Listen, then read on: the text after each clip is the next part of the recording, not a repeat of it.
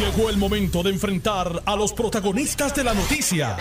Esto es el podcast de En Caliente con Carmen Jové. Saludos y muy buenas tardes, Puerto Rico. Les acompaña en la tarde de hoy Ayola Virella, periodista, editora del periódico Metro, en sustitución de Carmen Jové. He estado acompañándoles durante los pasados días y voy a estar aquí con ustedes durante también los próximos días, discutiendo todo lo que es noticia en Puerto Rico, pero con eh, conversaciones y diálogos con los protagonistas de la noticia eh, a través de distintas entrevistas que estamos llevándole durante este espacio de dos horas que ustedes escuchan a través de la radio por Noti 1630 y a través del internet a través de noti1.com. Y ya hoy es miércoles 26 de enero del año 2022, estamos a mitad de la semana, eh, pero queda mucho trayecto por recorrer en términos noticiosos y de trabajo y para eso estamos aquí. Como les he estado comentando al inicio de los programas que hemos estado eh, conduciendo, el tema del COVID es el tema que nos acompaña, ¿verdad? Vienen, eh, vino el rey, se fue el rey, hay protestas aquí, hay informes allá, pero el, tema que siempre nos ha, nos ha estado acompañando es este tema del COVID-19 y cómo lo estamos manejando, las decisiones que tomamos a nivel individual, a nivel colectivo, para tratar de salir de lo que es la ola del Omicron y poco a poco hemos visto cómo van bajando las distintas métricas, las distintas estadísticas para ver cómo estamos en términos del Omicron. Todavía falta camino. estábamos en un 24% de tasa de positividad esta mañana y eh, todavía se reportan cifras de muertes, ¿verdad? De sobre 20 muertes día, eh, por lo menos el informe, no es que ocurren en un solo día, pero el informe que se publica eh, nos, nos reporta sobre 20 muertes. Y para seguir estos diálogos tenemos con nosotros en línea telefónica al presidente del Colegio de Médicos y Cirujanos de Puerto Rico, el doctor Víctor Ramos. Saludos, doctor, y bienvenido. Muy buenas tardes. Buenas tardes, gracias por la invitación. Doctor, eh, ya la orden ejecutiva del gobernador está próxima a concluir. Entiendo que mañana debería anunciarse una nueva orden. Eh, usted es parte del, de la coalición eh, científica. Si tiene alguna información de qué podríamos esperar de, de una nueva orden. Pues ayer, ayer tuvimos la, la reunión de la coalición, se le van a entregar las recomendaciones al gobernador y al secretario de salud, ¿verdad? Nunca adelantamos las recomendaciones en deferencia al gobernador y al secretario de salud, pero sí, ya nos reunimos y la y la y hoy se deben estar entregando nuestras recomendaciones. Sin adelantar las recomendaciones, pero en el escenario que estamos, eh, todavía sobre 20% tasa de positividad, todavía sobre 20 muertes en el informe diario. ¿Se debe pensar o aspirar a algún tipo de flexibilización? ciertamente han ido bajando los casos sostenidamente, pero todavía estamos en nivel de transmisión alta. Hay tres niveles, alta, moderada y, leve.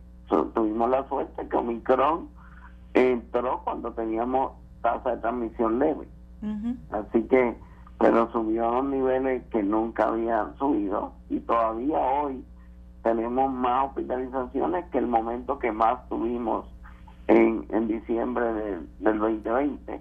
Así que todavía tenemos un nivel de transmisión alta, todavía tenemos altas tasas de hospitalizaciones y de muertes, y lo último que baja son las muertes, y ahora tenemos muchos adultos mayores hospitalizados. Al principio eran los jóvenes los que se contagiaron, pero luego contagiaron a los adultos mayores y a los niños, pero los niños toleran mejor la enfermedad, pero ahora los adultos mayores que se hospitalizan tienen hospitalizaciones largas que, que eh, si sobreviven al virus, más ciertamente son más propensos a morir.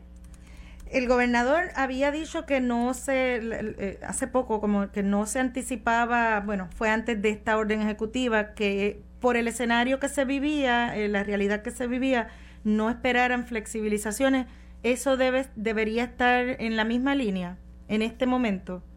Bueno, la, la decisión final es del gobernador, ¿verdad? La, eh, el gobernador sopesa todas las recomendaciones que tiene, no solo de del grupo médico, sino también de los grupos económicos y, y, verdad no solo una parte de, de la ecuación el gobernador tiene en consideración porque claramente la pandemia además de tener los efectos de salud que tiene tiene los efectos económicos que tiene así que que el gobernador tiene que sopesar esas cosas y, y de ahí surgen la la, la orden ejecutiva, pero el gobernador ha sido hasta ahora bastante diferente con las recomendaciones de la coalición científica. Eh, hablando de, de los sectores también económicos, la Azore, que es la que agrupa a los restaurantes, está pidiendo activamente que se les permita el 100% del aforo, igual la Asociación de Productores de Espectáculos. Desde el punto de vista de salud, en este punto, sería apropiado volver a 100% de aforo en restaurantes y espectáculos, aunque se sigan ah. eh, tomando medidas como el uso de mascarilla, las pruebas, eh, pero volver a ese 100%. a, la, a la gente le decimos todo el tiempo que tiene que hacer tres cosas para, para evitar el COVID, además de vacunarse, ¿verdad? En mascarilla, distanciamiento social, lavado de manos. Donde no se cumple uno de esos requisitos, es un lugar inherentemente más riesgoso que donde se pueden cumplir esos requisitos, sin importar lo, lo, las cosas que hagan para tratar de prevenir, son inherentemente, porque se hace cosas que le decimos a la gente que no haga. En los restaurantes, bares, etcétera, se tiene que quitar la mascarilla, que ciertamente es lo más riesgoso. Y en los y en los y en los lugares de concierto y eso no hay distanciamiento. Ciertamente es más riesgoso. Pero yo creo que algo muy importante, hay una diferencia. El Colegio de Productores de Espectáculos le ofrece alternativas al gobierno. Sí. Azores es porque somos nosotros y nosotros somos especiales.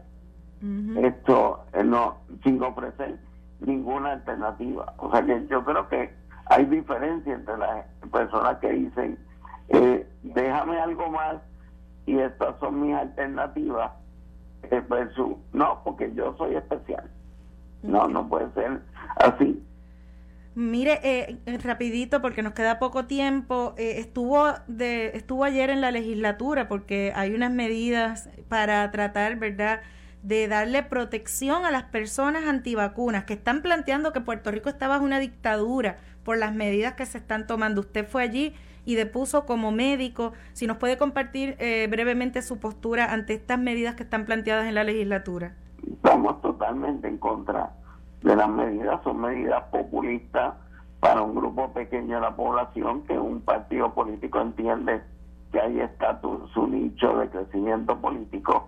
No tienen ninguna validez científica, llevarían a un aumento dramático en hospitalizaciones muerte y un colapso del sistema de salud, el aprobar básicamente que todo el mundo esté por la libre, que básicamente es lo que piden estos, estos proyectos. Los argumentos que hicieron ayer, ninguno tenía ninguna validez científica presentando eh, blogs como, como estudios serios, presentando ah, alegaciones, por ejemplo, que a través de una vacuna que se pone en un músculo van a llegar navajas a la sangre y, va, y van y te, la tienen que sacar con una transfusión, o sea, cosas totalmente inverosímiles. Mucho aguantó el, legislador que eh, lo, estos argumentos hasta que a uno de los deponentes lo tuvo que sacar de la vista por su continua falta de respeto, pero es lo conocemos y es su, estilo violento usual. En algún momento eh, yo tuve que detenerlo para que no agrediera a una mujer, así que que, que, que ciertamente eh, eh, eh, lamentable que, que se haga esto, sobre todo de, un partido que lo preside un médico, un médico prestigioso, alguien que es mi amigo y, y que solo por, por política se alejen de la ciencia es bien triste.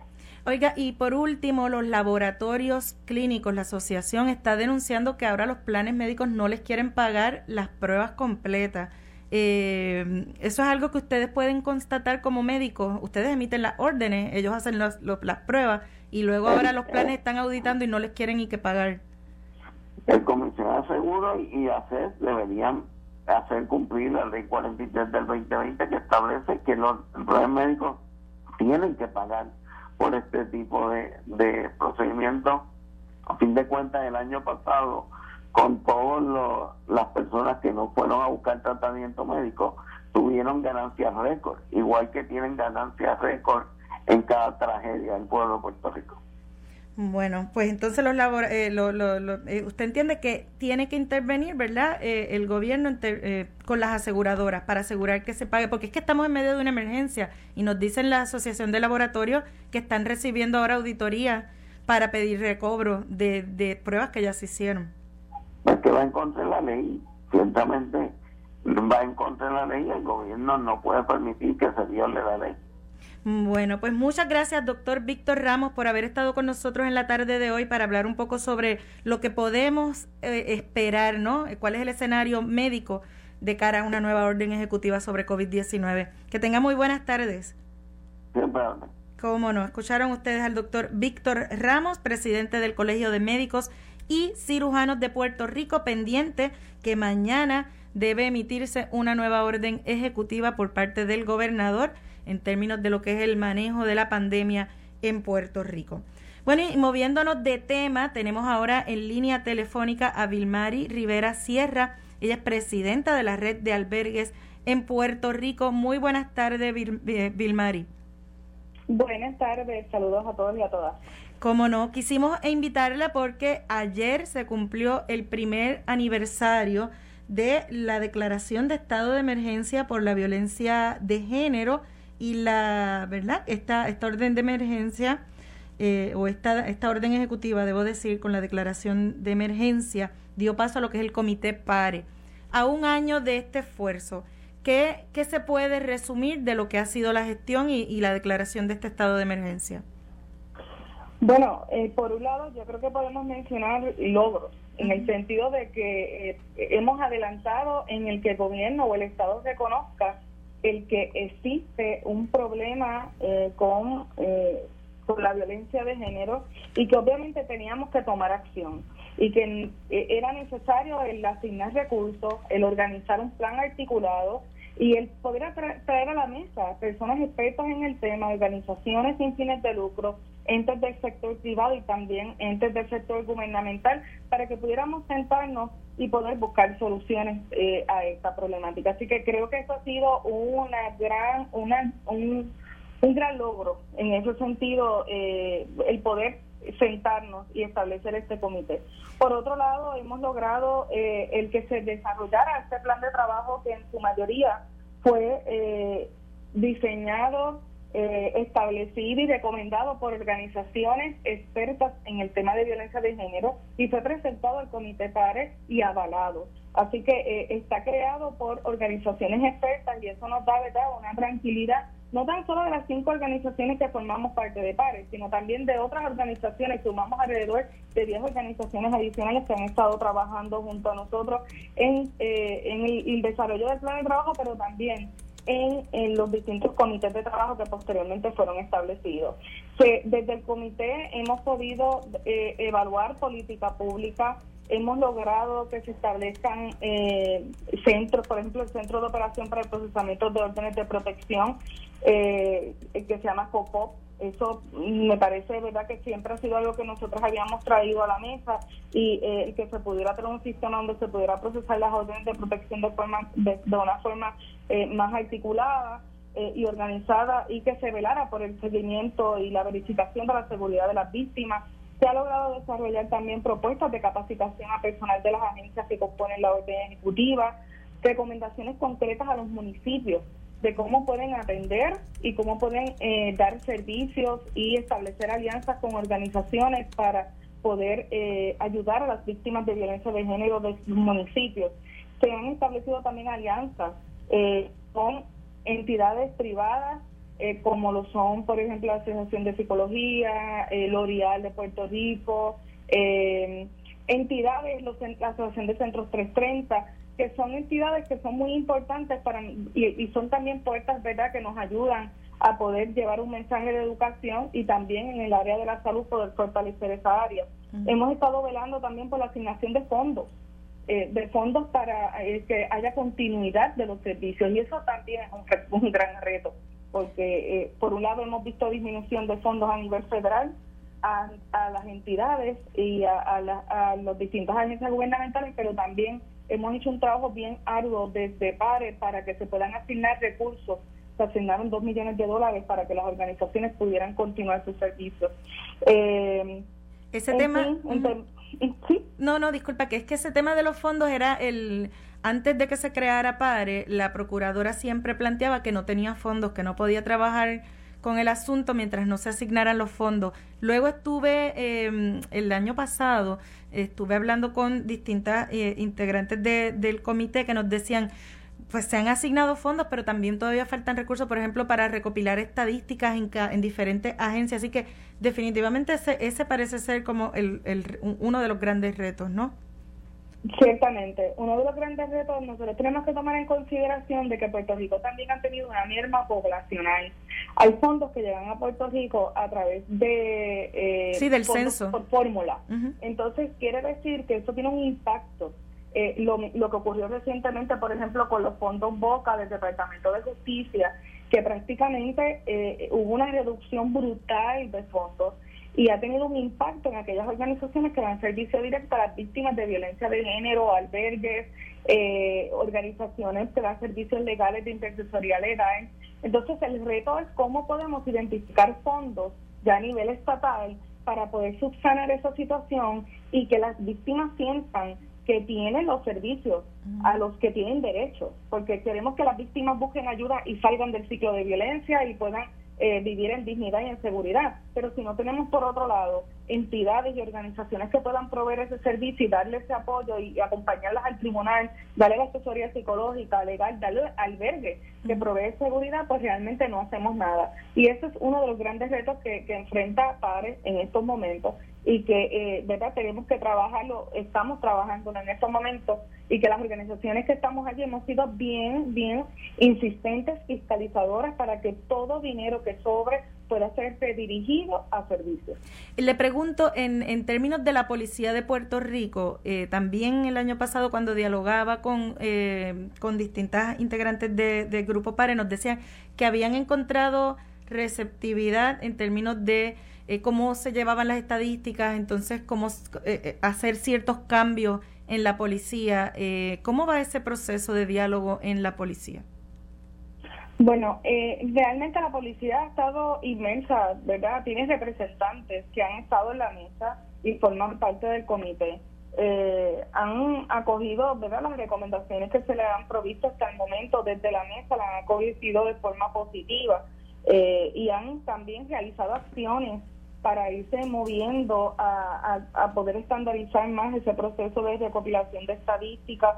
Eh, de hecho, una de las cosas que se hace también a través de ese sistema de COPOP es, es poder eh, mantener un sistema como uniforme eh, y que podamos ese diligenciamiento, por ejemplo, de las órdenes de protección sea el mismo en todos lados y que no sea a discreción de las de distintas regiones judiciales. Eh, igualmente que ese seguimiento que se le da a las víctimas. Así que en ese sentido, pues tengo que decir, ¿verdad?, que se ha sido receptivo. Mire, usted me planteaba que, ¿verdad?, el, inicialmente esta declaración logra que se reconozca el problema, que el problema existe, que está ahí y hay que afrontarlo y trabajar con él pero eh, y se desarrolla este plan de trabajo pero aún hay sectores que tienen que resisten eh, eh, eh, en los términos o el trabajo, y lo vemos en el área de, de, educación, del currículo con perspectiva de género, donde ya se está hablando de cambiarle el nombre, un poco, ¿verdad?, para evitar estas confrontaciones. ¿a, qué, ¿A qué ustedes adjudican el hecho de que no se pueda, para algunos sectores en el país, no puedan reconocer que la violencia de género, la violencia contra la mujer, la violencia machista es un problema que, que es necesario afrontar con prioridad?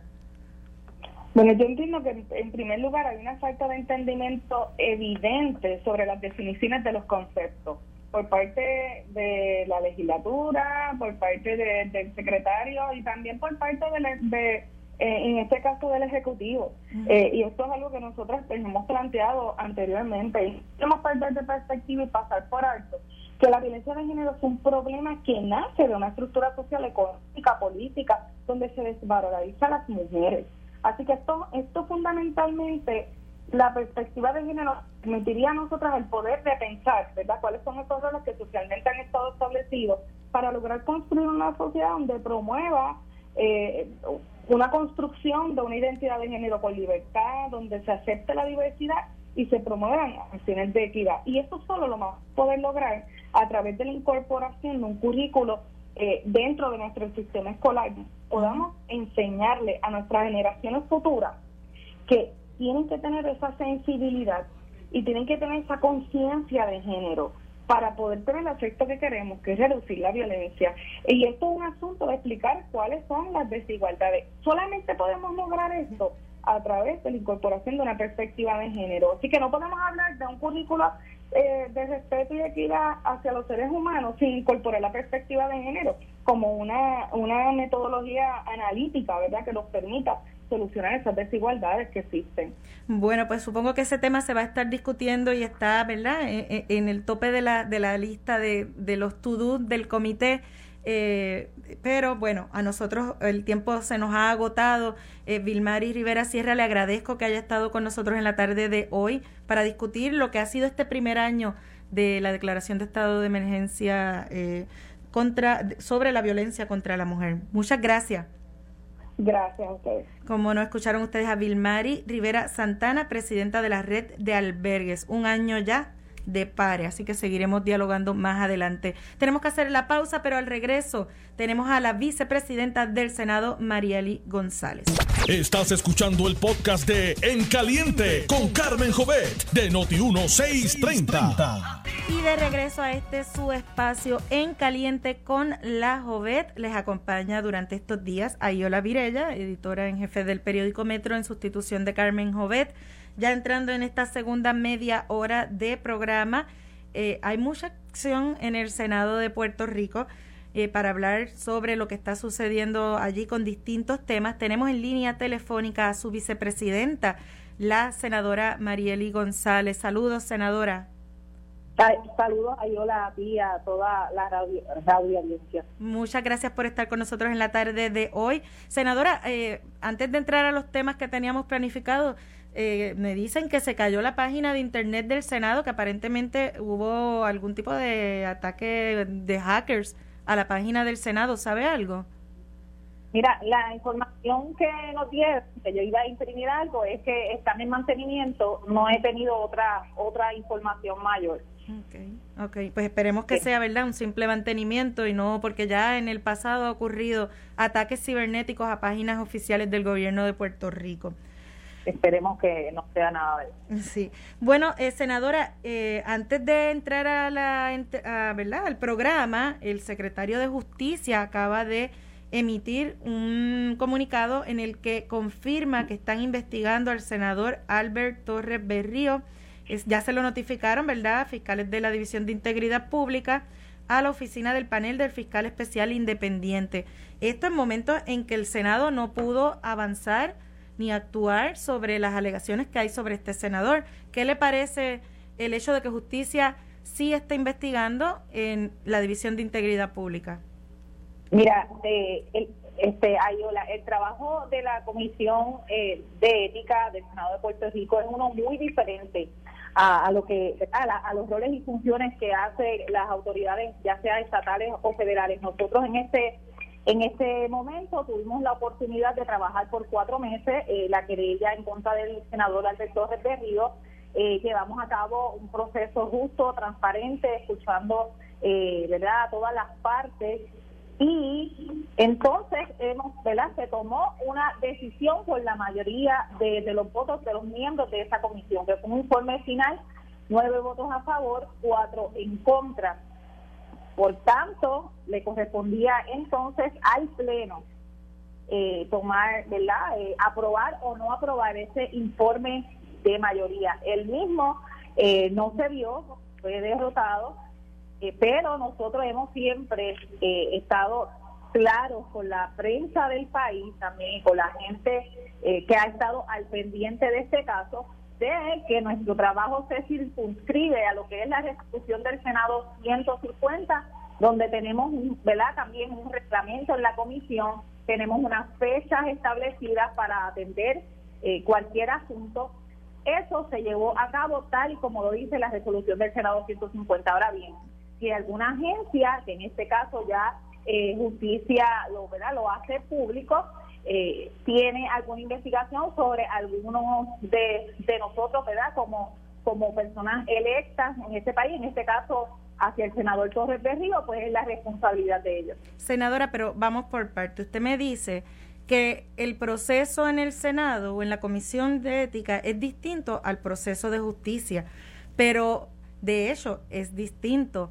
Eh, no debe ser, eh, de hecho, es más riguroso el proceso legal en justicia en tribunales que lo que es en los cuerpos políticos eh, que deben evaluar, ¿verdad?, a sus pares no con un rigor de tal vez de un tribunal, sino de la apariencia. La apariencia aquí, ¿cómo queda el Senado, la comisión que usted preside?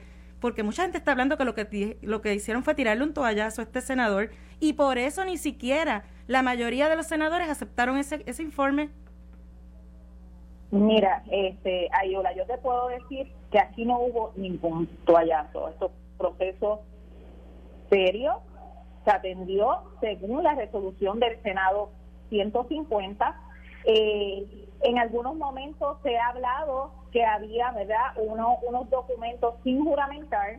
Nuestro reglamento establece que para que haya una ella debe, tiene que estar juramentada y también hay, ¿verdad?, una evidencia entregada a la Comisión de Ética del Senado de Puerto Rico que no fue utilizada para ese juicio político, como usted muy bien dijo, para ese juicio político que le corresponde a la Comisión, porque ese reglamento establece que cuando se radica alguna querella, esa el, el hecho no puede tener más de 60 días. Y eso fue lo que pasó. Y eso, y, eso por ese tecnicismo ya ustedes no van a actuar. Un tecnicismo que, que es en un cuerpo político.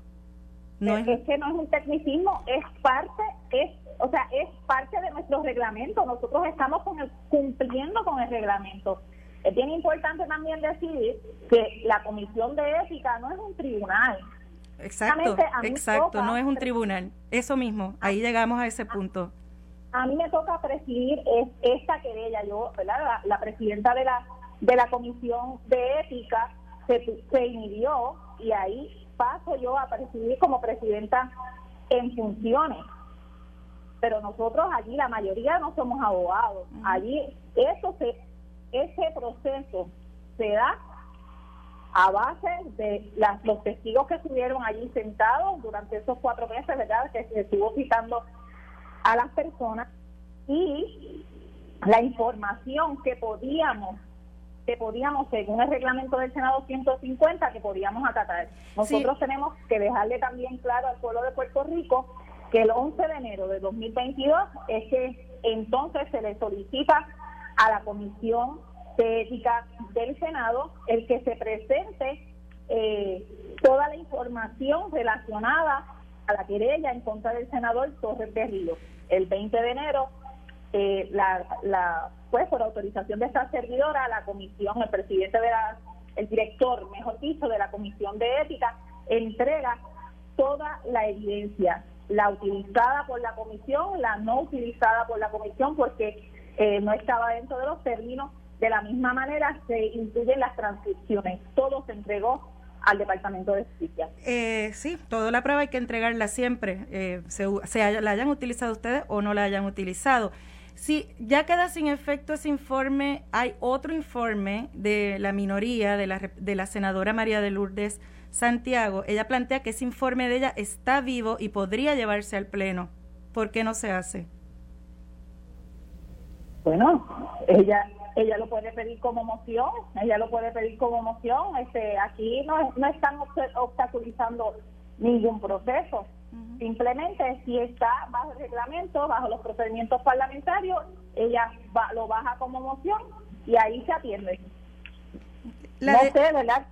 No sé lo que ella ha verbalizado, eh, la senadora, pero O sea, estamos abiertos allí a, a trabajar las cosas y se sabe que ella puede traerlo como moción y bajarlo y el cuerpo va a decidir si van a ver ese informe de minoría o no, si se derrota o se aprueba. La denunciante en este caso hoy hace unas expresiones sobre la decepción que siente de los senadores, no de todos, pero de, de, algunos de los senadores que intervinieron en este caso.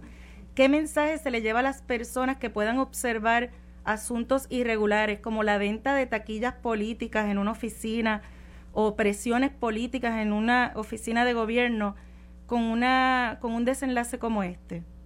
Mira, este, Ayola, yo te quiero decir que según la información que allí transcurrió, no se presentó evidencia de alguna compra de taquilla. O sea, aquí se está hablando de una información fuera para la prensa del país y cuando estuvieron allí sentadas las partes, en ningún momento, en ningún momento se presentó evidencia que sustentara que precisamente estaban vendiendo taquillas. O sea, eso es un aspecto que, que la gente debe conocer. Mm, pero también se habla de que, pero se habla de que se excluyeron testimonios, que hubo gente que no se dejó testificar. Bueno, eh, no es que se excluyeron testimonios, Ayola, no es que se excluyeron testimonios. Allí hubo unas eh, declaraciones no juramentadas, no juramentadas. Entonces, no se puede, no se puede eh, eh acoger esa prueba si, si la si no está juramentado, lo dice muy claro el, reglamento. Otro aspecto importante es que la señora eh, González fue testigo y un testigo no puede, y así está estipulado, no puede eh, citar a otros testigos y por eso es que no se da paso a esa recomendación que trae la, la, la señora González que fue también presentada como moción y fue derrotada por la mayoría de los miembros. La mayoría de los miembros en la comisión. En la comisión. Eh, ¿Cómo usted cree que va a quedar el Senado si, el, si justicia consigue la evidencia que ustedes dicen que ustedes no vieron? Volvemos a repetir, yo creo que la comisión hizo su trabajo acogiendo las cosas que nos que son pertinentes para la comisión de ética, o sea, si hay asuntos que tienen que ver, ¿verdad? Si hay asuntos eh, que tienen que ver con otra agencia pertinente, en este caso el Departamento de, de Justicia, pues mira, es importante que se atienda, que se aclare y de haber alguna culpabilidad, pues mira, que se, ¿verdad? Que, que la persona eh, cumpla con el proceso, porque aquí nosotros no es que estemos, y eso es bien la por parte de esta servidora como presidenta en funciones, que aunque represento un solo voto, estoy consciente de que no se puede eh, aceptar ningún acto que, que, conlleve una, una violación, ya sea eh, verdad este eh, moral o criminal, o sea, no podemos hacerlo, pero es importante también que cuando se trae un caso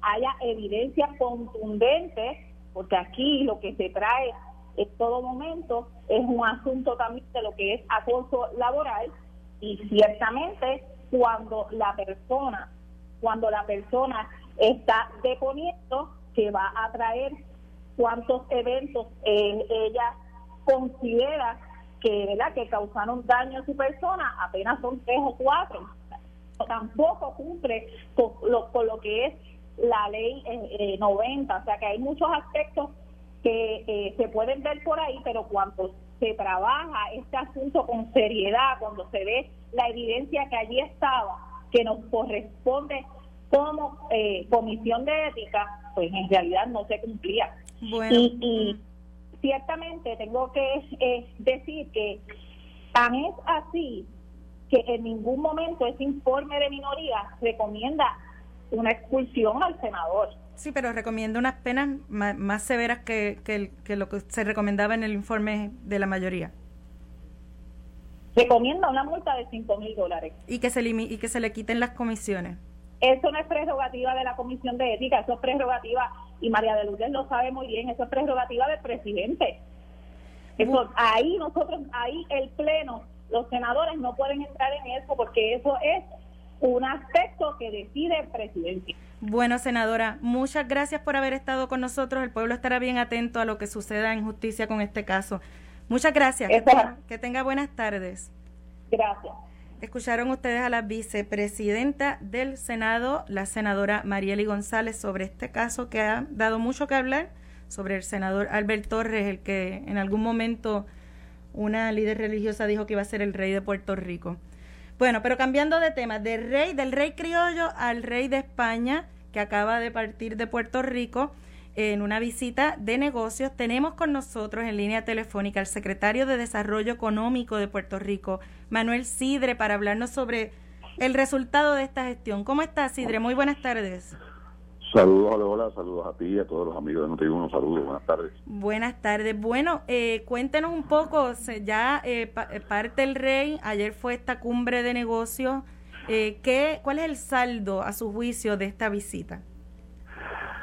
El saldo de esta visita, que la preside el rey desde el punto de vista de imagen, pero que la, la, mueve el grupo de negocios de España, es precisamente identificar áreas de oportunidades bilaterales.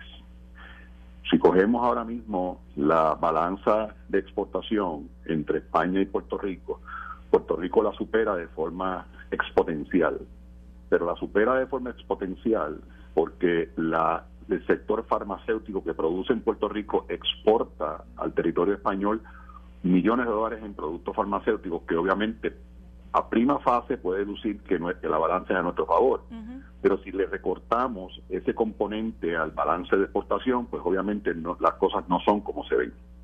Así que de, cara a eso, el grupo de ministros encabezado por, por, los ministros de Comercio e Industria, eh, identificamos tres áreas importantes. Desde el punto de vista de España, el área de energía renovable, ellos han estado muy activos en, ese, en esa área. El área de aguas, y el área de industria alimentaria. Son tres áreas muy importantes. Del área de Puerto Rico hacia allá, número uno es la misión empresarial que va a ir a España, compuesta por la mayoría por empresas de informática y tecnología. Segundo, la posible alianza entre consorcios españoles e industriales puertorriqueños para establecer operaciones en Puerto Rico en esa línea de costo alimentario. Y tercero, y no menos importante ahora, el tema de compartir buenas prácticas entre lo que está haciendo el ministro de Comercio de España y lo que hace el Departamento de Desarrollo Económico, que para sorpresa nuestra, la agenda prácticamente es exactamente la misma. Las pymes, la industria, el negocio local, tienen problemas de migración, cómo garantizar la continuidad de los procesos, cómo, cómo garantizar la continuidad del plan de desarrollo económico.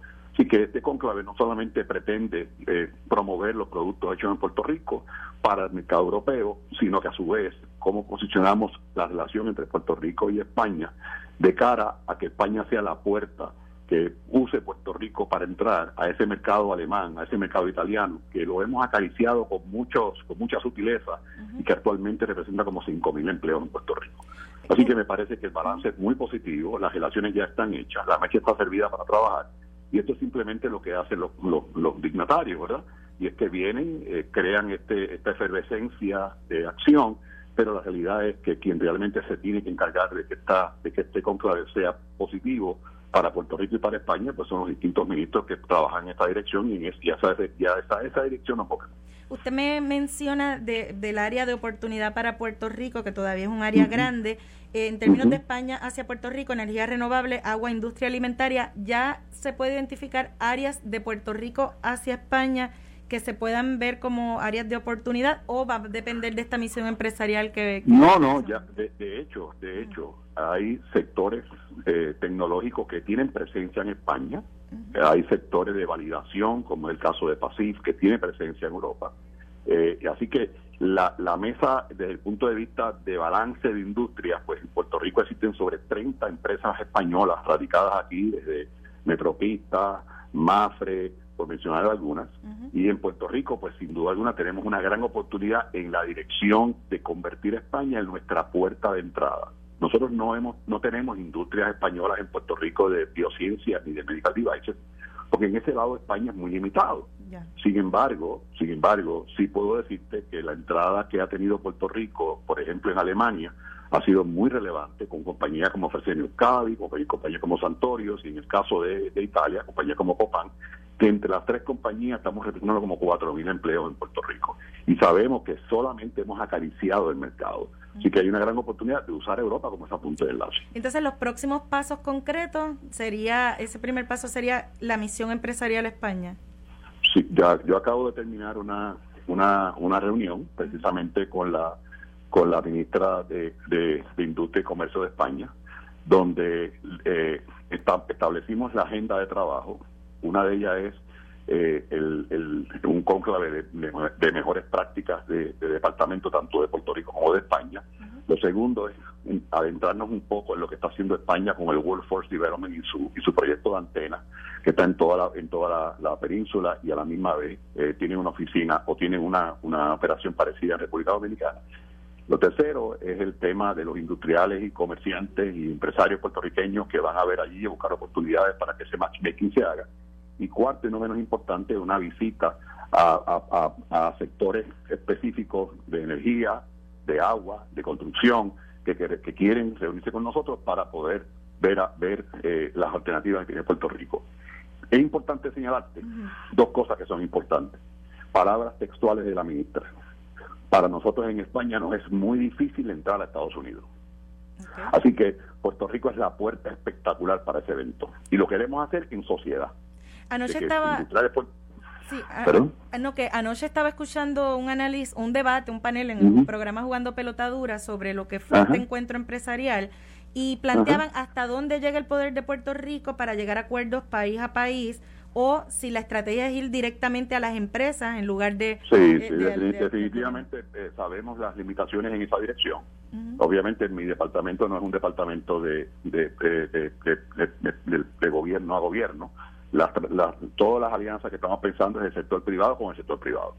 O sea, inversionistas puertorriqueños, inversionistas españolas juntándose juntos y obviamente aprovechando los beneficios contributivos y demás incentivos que tiene Puerto Rico para que se establezcan operaciones en Puerto Rico que tengan la capacidad de exportar al mercado americano, que tengan la capacidad de suplir el mercado local y que tengan la capacidad tal vez de exportar al, mercado europeo si es que tenemos los costos para hacerlo. Bueno, pues ojalá que así se pueda. Aprovecho que lo tengo en línea antes de, despedirnos. Eh, ayer, ah, no, antes de ayer entiendo que se anunció o se supo de un cierre de una empresa en Isabela. ¿Están trabajando con eso? Sí, sí, esta, de hecho nosotros nos cogió de sorpresa, inclusive esta, estas personas jamás se acercaron a nosotros para nada. En el año 2018 cuando llegaron, solicitaron unos, unos incentivos a la compañía de fomento industrial, nunca completaron la documentación y nos, obviamente no se les otorgó ninguno de ellos Sí sabemos que la razón por la cual se están moviendo es buscando mano de obra barata, que a mí no me interesa competir con eso en el área de Filipinas.